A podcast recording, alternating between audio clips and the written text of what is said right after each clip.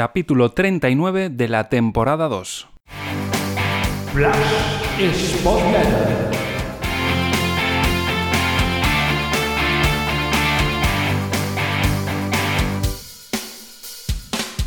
Hola, ¿qué tal? Bienvenidos después de unos cuantos días de ausencia y tengo que daros por un lado una explicación de precisamente estos días sin podcast y también un anuncio. Comienzo con lo primero y es que no hubo análisis de lo ocurrido en el Sporting Amorebieta porque estuve de baja por COVID, soy uno de los que se ha infectado en esta ola de enero y aunque estoy ya bastante bien y, no tuve tampoco unos síntomas demasiado fuertes, pues no pude grabar la entrega anterior. Y el anuncio es que en la parte final de esta entrega va a empezar a colaborar con este podcast eh, una persona que me hace mucha ilusión que, que, participe y que nos ofrezca su visión después de alguno de los partidos del Sporting de aquí de, a lo que queda de temporada. No estará seguramente en todas las entregas, pero cuando él pueda y le apetezca, será bienvenido. Así que os invito a estar atentos durante el podcast porque iré intercalando un par de audios que nos ha ofrecido para este Valladolid 1 Sporting 0. Pues comenzamos eh, con lo que fue la alineación titular. Quizás lo más eh, llamativo es que sigue insistiendo David Gallego, no sorprendente, pero sí llamativo, en Berrocal en el perfil zurdo y se sabe que no lo pasa bien en lo defensivo y también tiene muchos problemas en la salida de balón al estar perfilado hacia su pierna menos hábil. Y después el hecho de optar por Nacho Méndez en una de las bandas ante la ausencia del Puma Rodríguez y el bajo rendimiento de Gaspar y la no confianza en César, pues lo que provocaba con la ausencia de Cristian Rivera es que no hubieran medios centros en el banquillo disponibles durante el partido. El Sporting hay que decir que entró bien al encuentro, con una sensación de que parecía que iba a competirle al Valladolid, un Valladolid que es mejor equipo, mm, tiene más potencial que, el Sporting, entraba, como digo, al partido con cierta ambición, presionando arriba, robando bastantes balones en el primer cuarto de hora en campo rival, pero eso duró, pues eso, el primer cuarto de hora, quizás 20 minutos siendo generosos, porque a partir de ahí el Valladolid ya fue teniendo más balón y además lo iba teniendo cada vez más eh, cerca del área de, de, Mariño.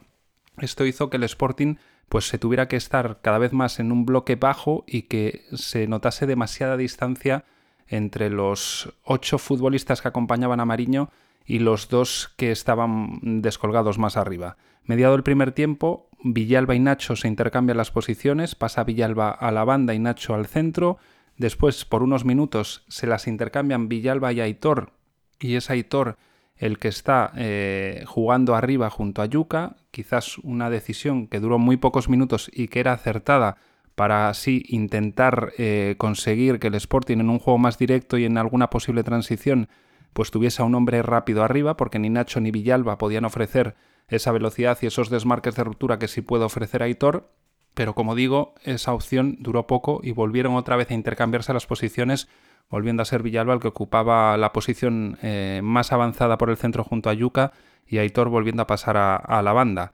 También hay que decir que el Sporting tuvo un contratiempo con la lesión de Guille, tuvo que entrar Bogdan en la recta final del, primer tiempo.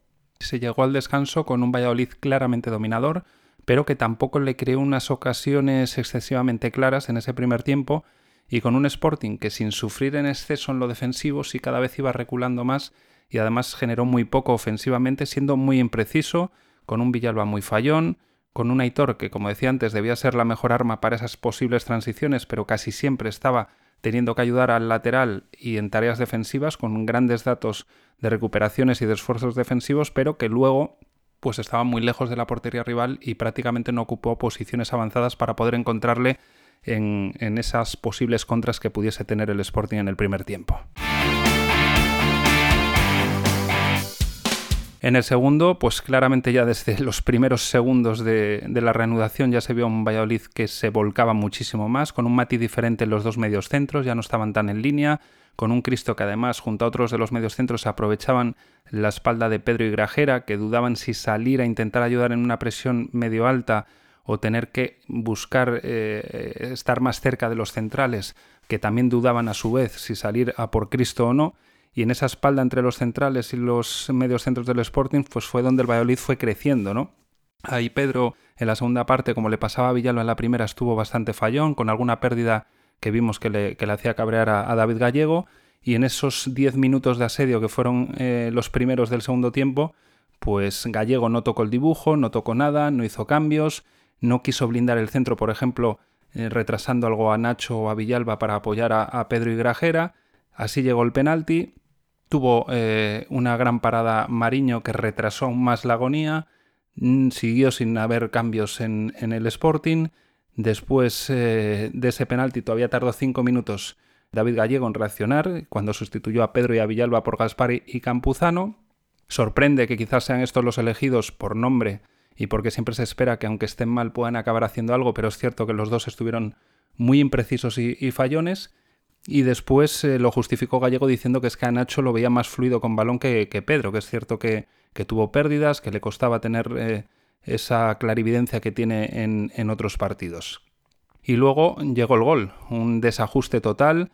Empezó en un saque de banda que eran 3 contra 2 y con la incorporación de Roca hacia esa zona acabó siendo un 4 contra 2 que aprovecharon pues marcando con cierta facilidad y a partir de ahí hasta el final el Sporting solo consigue en una reunión final tener dos ocasiones, un disparo de Aitor y un remate flojo de cabeza de, Babín y para completar un poco lo, que es mi visión del segundo tiempo pues vamos a estrenar la primera participación en este podcast de Antonio Cabeza, arroba Antonio Cabeza 4, el 4 con número en Twitter para quien le quiera seguir. Seguro que muchos de vosotros ya le leéis sus análisis que siempre son muy acertados y brillantes en esa red social, pues bien, eh, va a estrenarse en este podcast y lo hace en primer lugar con su visión sobre ese bajón en el segundo tiempo del Sporting.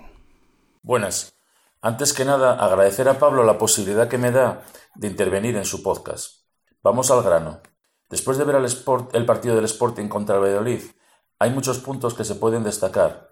Yo quisiera referirme e intentar explicar el comportamiento del equipo en la segunda parte y los porqués de esa pobre versión colectiva que se dio. Creo que desde el pitido inicial del segundo tiempo, el Valladolid es muy superior al Sporting por disposición y estructura. La ubicación de su bloque de presión estrangula al Sporting en salida de balón, le cortocircuita a la hora de circular la pelota por dentro, le obliga a jugar muy directo, donde el Sporting no tiene jugadores con registros específicos para dominar ese tipo de fútbol, y una vez recuperada la pelota la juega con criterio buscando la asociación de muchos futbolistas de calidad y talento por dentro, con mucha movilidad, vaciando las bandas para sus laterales, que estaban a mucha altura, y obligando al rival a que sus interiores se desgasten en su persecución. Fue una muy buena versión colectiva del Valladolid en la segunda parte y le doy mucho crédito a su ejecución. El Sporting tuvo una muy mala versión. Estuvo muy largo, le faltaron ideas, le faltó pausa y una mejor toma de decisiones, con demasiadas pérdidas no forzadas, a sus mediocentros les cogieron la espalda en muchas ocasiones y careció de registros alternativos para buscar ataques más directos y verticales a través de desmarques de ruptura a la espalda de los centrales rivales, limitándose a defenderse en bloque bajo en toda la segunda parte, muy hundido, salvo los momentos finales donde tiró de orgullo con un buen Aitor García para intentar recuperar un punto que en todo caso hubiera sido inmerecido. Solo Mariño alargó esa posibilidad hasta el final, con una sensacional actuación, penalti incluido. Un futbolista como Cristian Rivera hubiera sido necesario por la madurez, la capacidad de abarcar campo, la personalidad y la calidad que tiene para darle al equipo esa pausa en la circulación que el partido requería. En resumen, le doy mucho crédito a la victoria del Valladolid, que es un excelente equipo, sin duda construido para ascender. Jugadores como Roque Mesa, por ejemplo, son capaces de dominar el partido en esta categoría. Y también quiere destacar Antonio a un nombre de entre los que salió en el segundo tiempo. Este es eh, el nombre que quiere destacar en este segundo audio Antonio Cabeza. Ahora quisiera referirme a Carlos Campuzano y su partido en Valladolid, donde dentro de la gris actuación del equipo en la segunda parte, creo que eh, hace un partido muy meritorio. Fue de los pocos jugadores capaz de romper con su movilidad y velocidad el espacio la defensa rival, provocando muchas faltas y algunas tarjetas. Creo que como segunda punta puede ser una alternativa interesante en determinados contextos de partido y un jugador útil de cara a lo que queda de temporada. Las lesiones han impedido ver su mejor versión y simplemente nos ha enseñado detalles de buen futbolista. Me quedo con los brotes verdes de su actuación en Valladolid. Escuchados ya los dos audios de Antonio Cabeza, como siempre suelo decir con los míos, pues son nuestras opiniones, nuestras visiones. Eh, te invitamos, te animamos a que con argumentos eh, puedas aportar la, tuya y simplemente apuntar algún datillo más. ¿no? El Sporting, lo hemos comentado los dos, le duraba muy poco el balón y hay que destacar un dato, 149 posesiones perdidas durante el, partido y eso hizo que el Sporting tuviese que desgastarse mucho sin él. Enseguida lo perdía, enseguida tenía que correr detrás del balón y eso hacía que, que tuviese un esfuerzo sin balón eh, por encima de lo habitual. Los propios comentaristas del partido en televisión ya lo apuntaban, ¿no? Mediada la primera mitad, que Gallego iba a necesitar mover el banquillo, cosa que una vez más tardó en hacer. Insiste en, como decíamos antes, en Berrocal en el perfil zurdo, insiste en tardar en hacer esas sustituciones, insiste en no modificar nada cuando ve que Pacheta está haciendo modificaciones y está consiguiendo volcar el partido a su favor. Y después, pues un Sporting que es que está encajando siempre gol en casi todos los partidos. Creo que son solo cuatro puertas a cero de 25. Lleva ya un gol más recibido en esta temporada en 25 jornadas que en las 42 completas de la pasada.